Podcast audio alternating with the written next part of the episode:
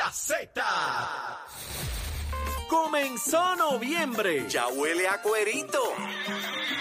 Y escucha Z93, la emisora que representa la salsa en Puerto Rico. ¿Dónde están los salseros del mundo? Bien sabrosos. WZMTFM 93.7 San Juan. WZMTFM 93.3 Ponce. Ponce. WFM 97.5 Mayagüez. También a través de la aplicación La Música. Oye, ven acá. ¿Y los pasteles? ¿Con o sin ketchup? Bueno, si es con salsa de la Z, seguro. Comenzamos nuestra segunda hora aquí en Nación Z Nacional. Mis amigos, soy Leo Díaz. Estamos a través de Z93, la emisora nacional de la salsa, la aplicación La Música y nuestra página de Facebook de Nación Z. Ya está Gabriel Rodríguez Aguiló, representante por, eh, por distrito aún, debo decir. Está en la capital federal y antes de que lo tengamos en línea, vamos a los titulares con Emanuel Pacheco. Buenos días Puerto Rico, soy Emanuel Pacheco Rivera informando para Nación Z Nacional en los titulares. La Cámara de Representantes derrotó ayer martes una medida legislativa para evitar que se refleje en el certificado de antecedentes penales una primera convicción por posesión de 5 gramos o menos de marihuana para uso propio. Por otra parte, los agricultores cuyas cosechas fueron afectadas por los vientos o lluvias del huracán Fiona tendrán otra oportunidad para recibir asistencia económica de hasta 250 mil dólares de parte de la empresa puertorriqueña, puertorriqueña Morsom Group. Los interesados en conocer más pueden comunicarse al 787-814-8121. 787-814-8121. Por último, el presidente del Senado, José Luis Dalmao, anticipó la aprobación antes del cierre de la sesión legislativa este próximo 14 de noviembre del proyecto de reforma contributiva, así como de la medida que otorga alzas salariales a los fiscales, procuradores y registradores del Departamento de Justicia. Hasta aquí los titulares, les informó Emanuel Pacheco Rivera. Yo les espero en mi próxima intervención aquí en Nación Z Nacional, que usted sintoniza a través de la emisora nacional de la salsa Z93. Es Leo Díaz. Que venimos bajando, mire, chévere, aceleradamente. Na- Nación Z Nacional por la Z. Está Con el representante Gabriel Rodríguez Aguiló. Gabriel, saludo, buen día. Saludos, buenos días Leo para ti, buenos días para Emanuel y para eh, nuestro amigo el Achero que está cumpliendo, cumpliendo años. Muchas Ah. bendiciones. Así Gracias, gracias. Así es, mi hermano. Mira, el hombre puso la primera piedra para hacer la muralla del morro. Vamos, Leito, Está vamos, aquí vamos. con nosotros. Ahí le trae una botellita de vino del fin del Vamos. mundo. Sí, para que esta tarde, mira, ¿cómo es que va a ser esta tarde? Ahí está, descolchando, Opa. descolchando. Mira, Gabriel, ya te digo representante por acumulación, me confundo ahí. te digo Tranquilo, yo no te voy a, no te voy a corregir. Está bien, está bien, está bien. Mira, Gabriel, eh, no es sorpresa, pero déjame decirte que en Puerto Rico la prensa ha escondido el evento que se va a celebrar hoy con relación a este proyecto de estatus que se radica en la capital federal. Dame detalles sobre este asunto. Es, un, mo- es un día histórico para el movimiento estadística, estadista, esta- perdón, estadista, eh, Leo. Ciertamente esto es un día histórico eh, para la estadidad en Puerto Rico, donde en el Senado Federal se radica un proyecto con 21 auspiciadores, arrancando. O sea, eh, el día uno ya tiene 21 auspiciadores este proyecto en el Senado, ¿verdad? Para, para que estemos claros, el Senado son 100 senadores, ¿verdad? No es como en la Cámara, que son sobre 400 eh, representantes. Así que eh, nunca antes en la historia eh, se había presentado un proyecto que el día uno tenga 21 auspiciadores. Eso es bien importante.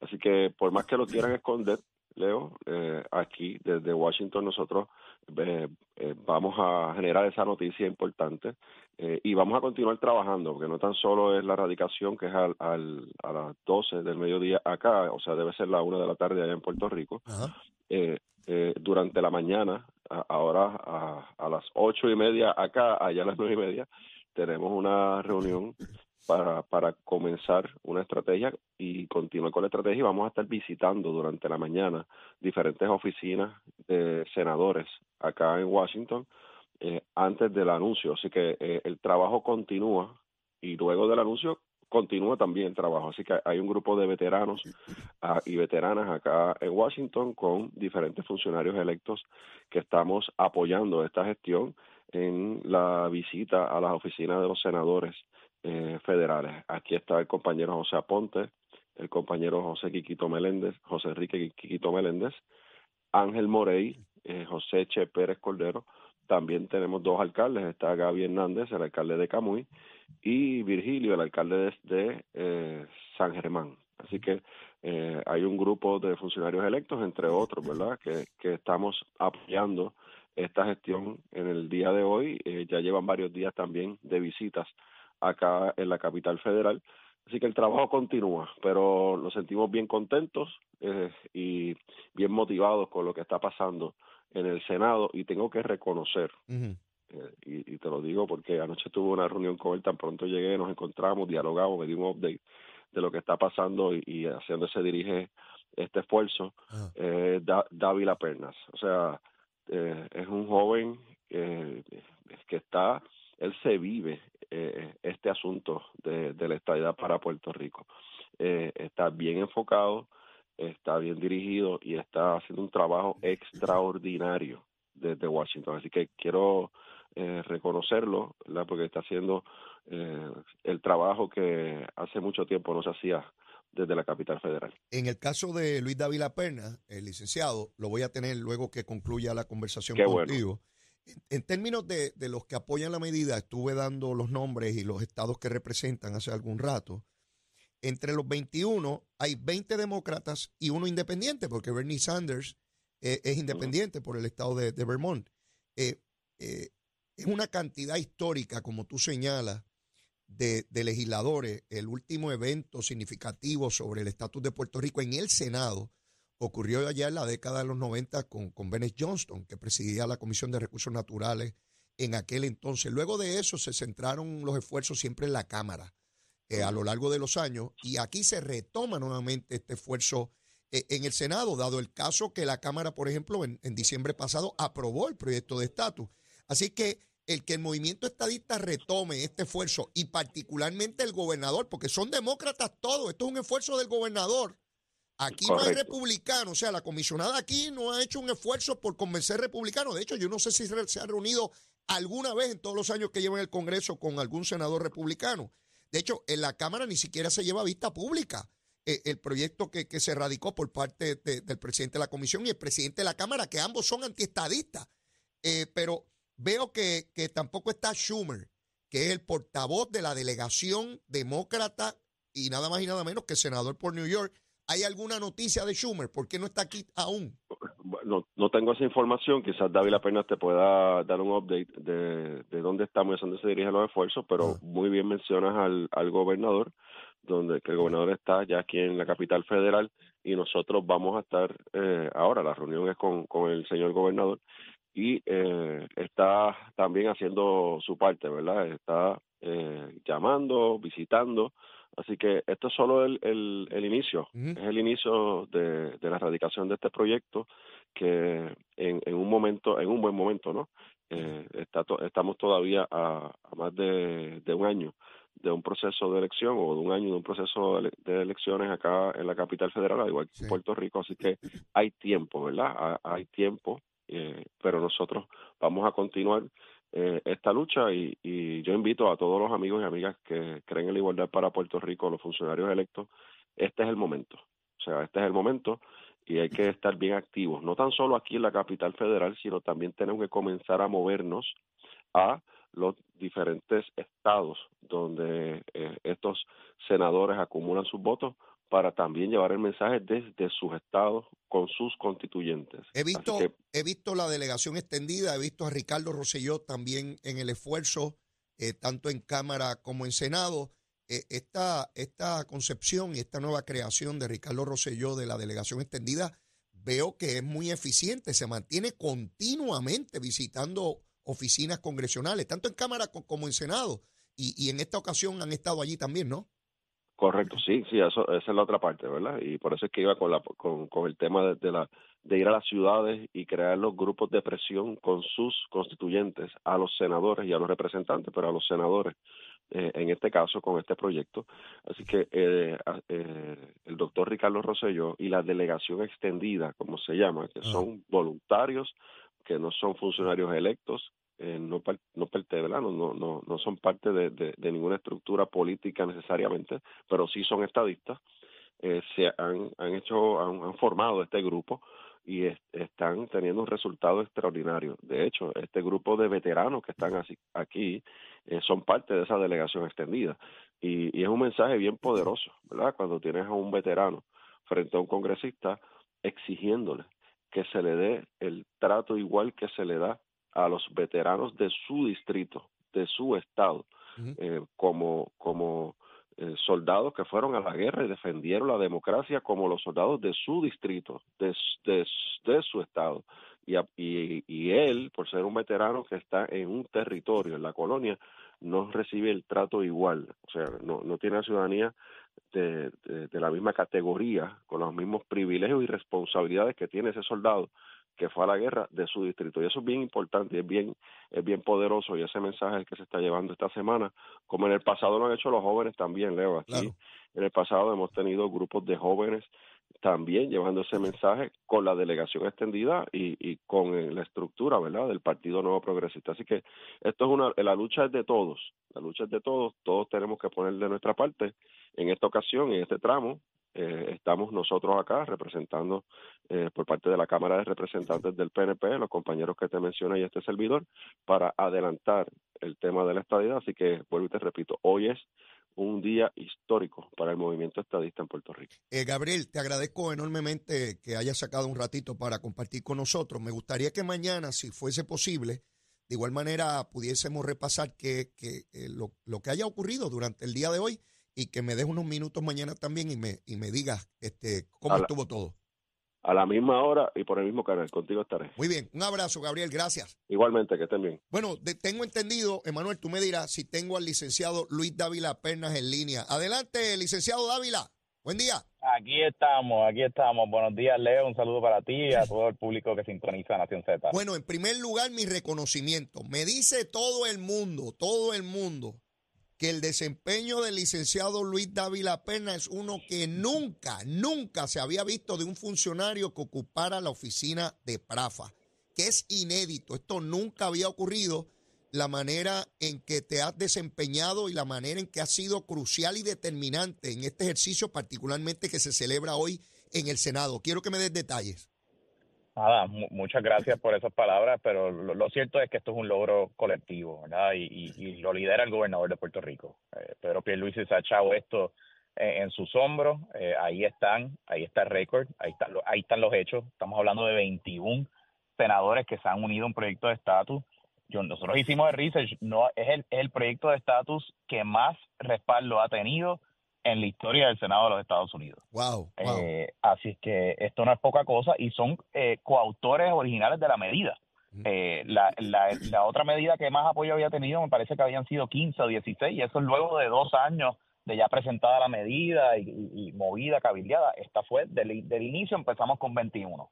Queremos, tenemos el, el, número 30 ahí, tenemos el número 40 ahí, vamos a seguir subiendo esos números lo más posible para lograr que esto eh, finalmente baje a votación, sea aprobado en comisión eh, y baje entonces al flor para que sea aprobado también Dávila, en el Senado. He visto que son 21 senadores, 20 demócratas y el independiente Bernie Sanders. Eh, te pregunto, ¿dónde está Schumer en este momento, que es senador por New York, nada más y nada menos que donde está esa comunidad puertorriqueña inmensa?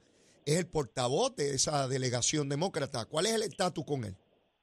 Pues me alegro que, me hagas la pregunta porque Schumer tiende, él es el líder de la mayoría.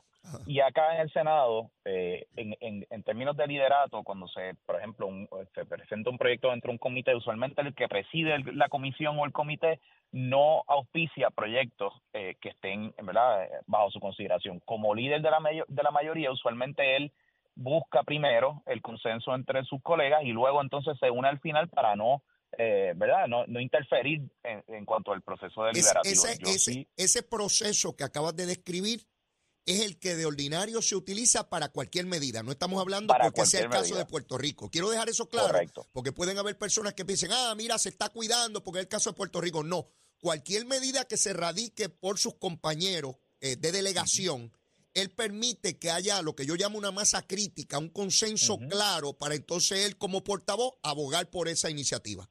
¿Me, expliqué bien? Exactamente. Exacto, lo dijiste perfecto. Y, y lo cierto es que Schumer también no podemos olvidar que viene de Nueva York. Y esto parte se gestiona a, a través de Nida Velázquez en la Cámara, ¿verdad? El Claro. primer proyecto, o sea, y Alexandria Ocasio Cortés, que se ha rumorado también que podría, eh, eh, ¿verdad? Eh, retar a, a Schumer en algún momento para el Senado. Así que yo creo que políticamente le conviene al senador Schumer eh, unirse a la medida y es cuestión de tiempo a, a que eso ocurra. Eh, también está la senadora Gillibrand, que es otra otra senadora de Nueva De York, York. eh, con la cual el gobernador se ha reunido. Eh, y yo estoy segurísimo y convencido de que ambos senadores eh, se unirán al proyecto en los próximos meses. Quien, que, inició, quien inició este esfuerzo ya hace algún tiempo fue el senador de Nuevo México, Martin Heinrich. ¿A qué se debe que, que él desde, un, desde ya tiempo tuviese esa inclinación tan clara en favor de la estadidad? Lleva muchos años eh, trabajando este asunto y, y lo ve como, como un asunto de derechos civiles. Eh, él también forma parte del Comité de Recursos de Energía y Recursos Naturales, que es el que tiene ju- jurisdicción sobre Puerto Rico en el Senado. Ajá. Y de hecho, eh, Leo, la gente a lo mejor no sabe esto, siempre uno ve las notas periodísticas que se habla de Manchin, Manchin, Manchin. Manchin está a punto de salir del Senado, él probablemente no sea reelecto y cuando eso ocurra, el próximo presidente del comité va a ser Martin Heinrich. Así que tenemos Oh, en la persona oh. que está liderando Pero el espérate, proyecto espérate, de espérate, estatus. espérate, espérate, que esto es demasiado importante, cosas que uno no maneja de diario porque tienen que ver con, con el asunto local de, de cada senador en su estado. Eh, cuando tú me dices que va a ser derrotado, me estás hablando de, del año que viene en la elección general.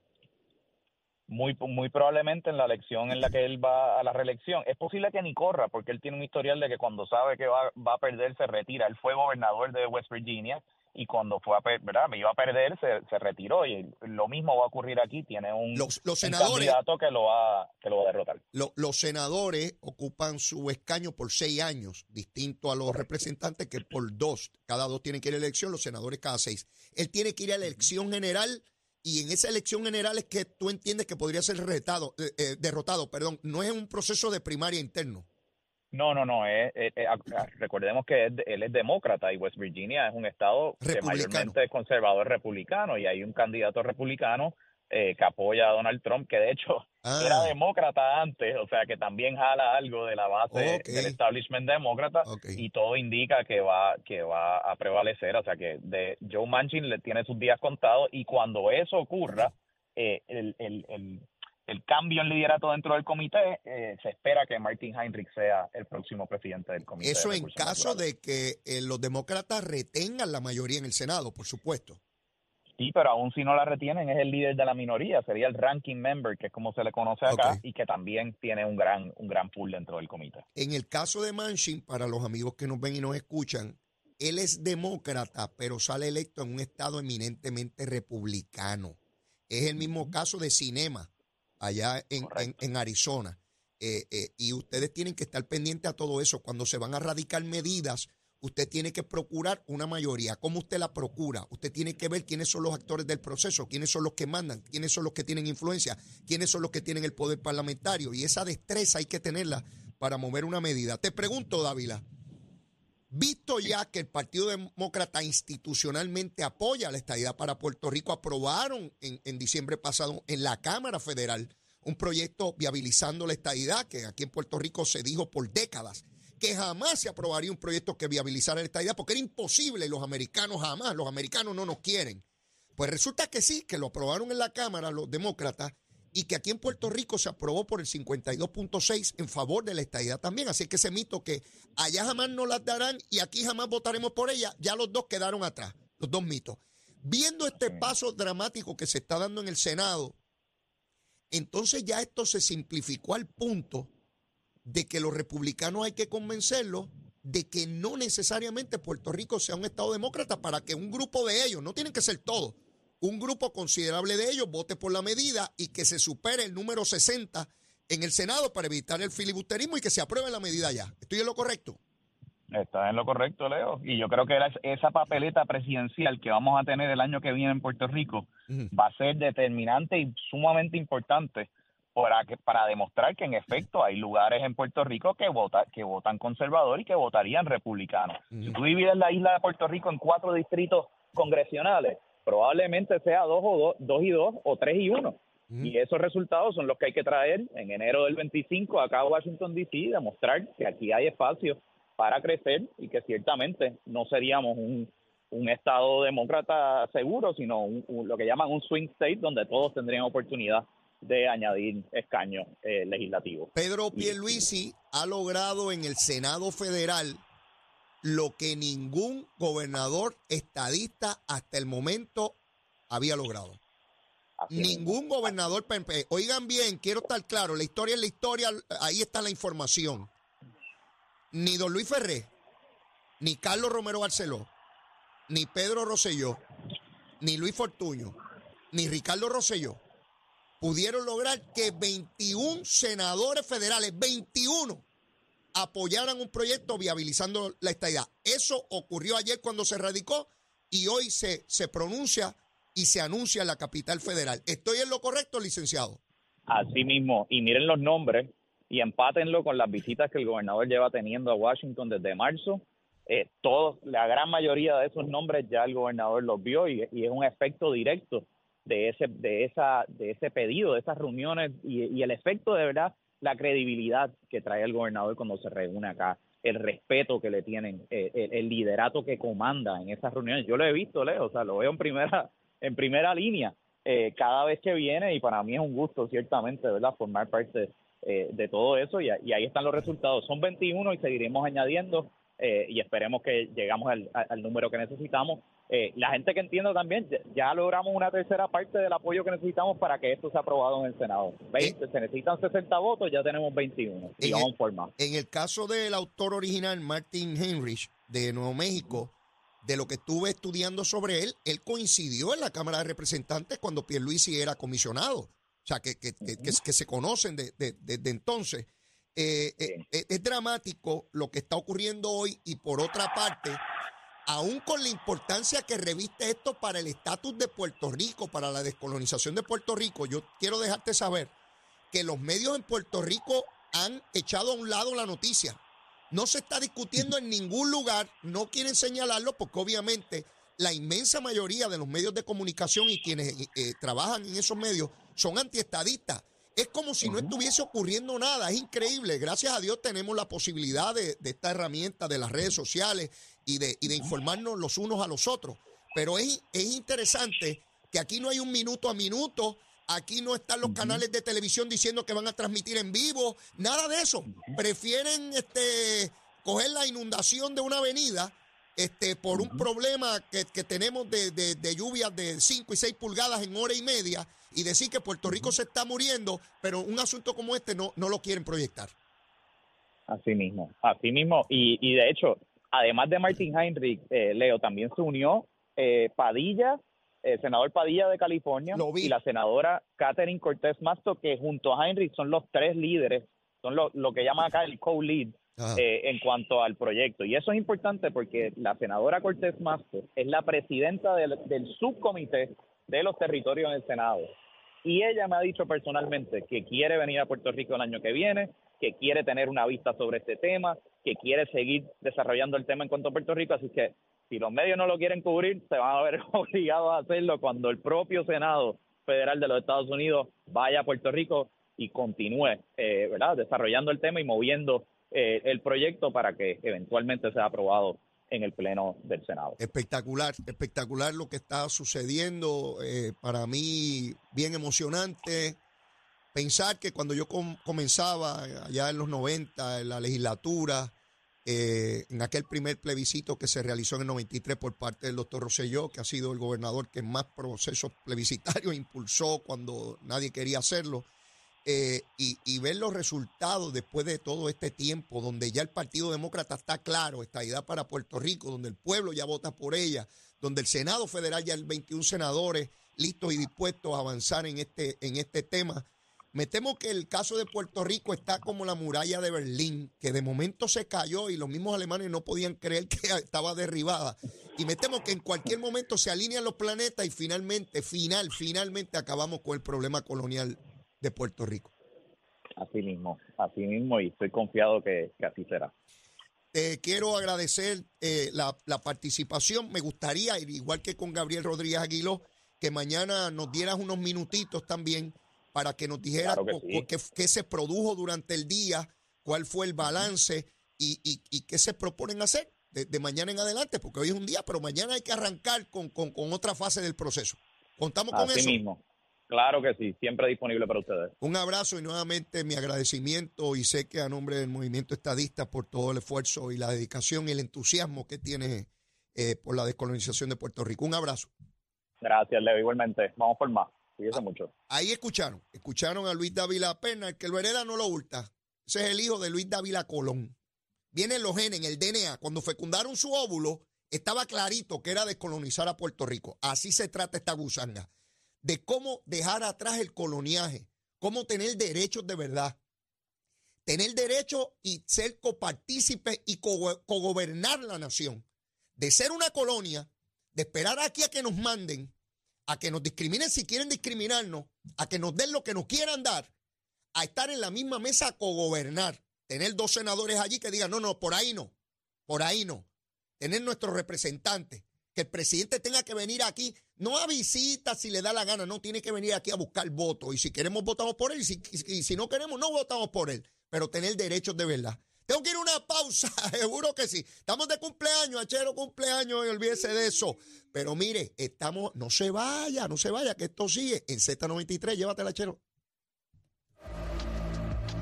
Buenos días, Puerto Rico. Soy Emanuel Pacheco Rivera con el informe sobre el tránsito. A esta hora de la mañana continúa el tapón en la mayoría de las carreteras principales del área metropolitana, como es el caso de la autopista José de Diego desde el área de Bucanán hasta la salida hacia el Expreso las Américas y también la carretera número 2 en el cruce de la Virgencita y en Candelaria en Toa Baja, así como entre Santa Rosa y Caparra. Además, algunos tramos de la PR5, la 167 y la 199 en Bayamón y la avenida Lomas Verdes entre la American Military Academy y la avenida Ramírez de Arellano. También la 165 entre Cataño y Guaynabo en la intersección con la PR22 y el expreso Valdoriotti de Castro desde la confluencia con la ruta 66 hasta el área del aeropuerto y más adelante cerca de la entrada al túnel Minillas en Santurce. Además, la avenida 65 de Infantería en Carolina, el expreso de Trujillo en dirección a Río Piedras, la 176, 177 y 199 en Cupey, así como la autopista Luisa Ferré, que está congestionada entre Montiedra y la zona del Centro Médico en Río Piedras y más al sur en Caguas, y la 30, desde la colindancia de Junco Sigurabo hasta la intersección la 52 y la número 1. Hasta aquí el tránsito, ahora pasamos al informe del tiempo. Para hoy, miércoles 8 de noviembre, el Servicio Nacional de Meteorología pronostica para todo el archipiélago otro día principalmente nublado y lluvioso. Se esperan lluvias en la mañana para el este del área metropolitana, mientras que para la tarde se esperan aguaceros y tormentas eléctricas para todo Puerto Rico. Hoy los vientos se mantienen generalmente del este de 5 a 8 millas por hora con algunas ráfagas de hasta 20 millas por hora. Debido a las frecuentes lluvias se esperan aguas, eh, inundaciones repentinas, así que maneje con cautela. Las temperaturas máximas estarán en los bajos 80 grados en las zonas montañosas y los bajos 90 grados en las zonas urbanas y costeras, con los índices de calor en los altos 90 grados. Hasta aquí el tiempo les informó Emanuel Pacheco Rivera. Yo les espero en mi próxima intervención aquí en Nación Z Nacional que usted sintoniza a través de la emisora nacional de la salsa Z93.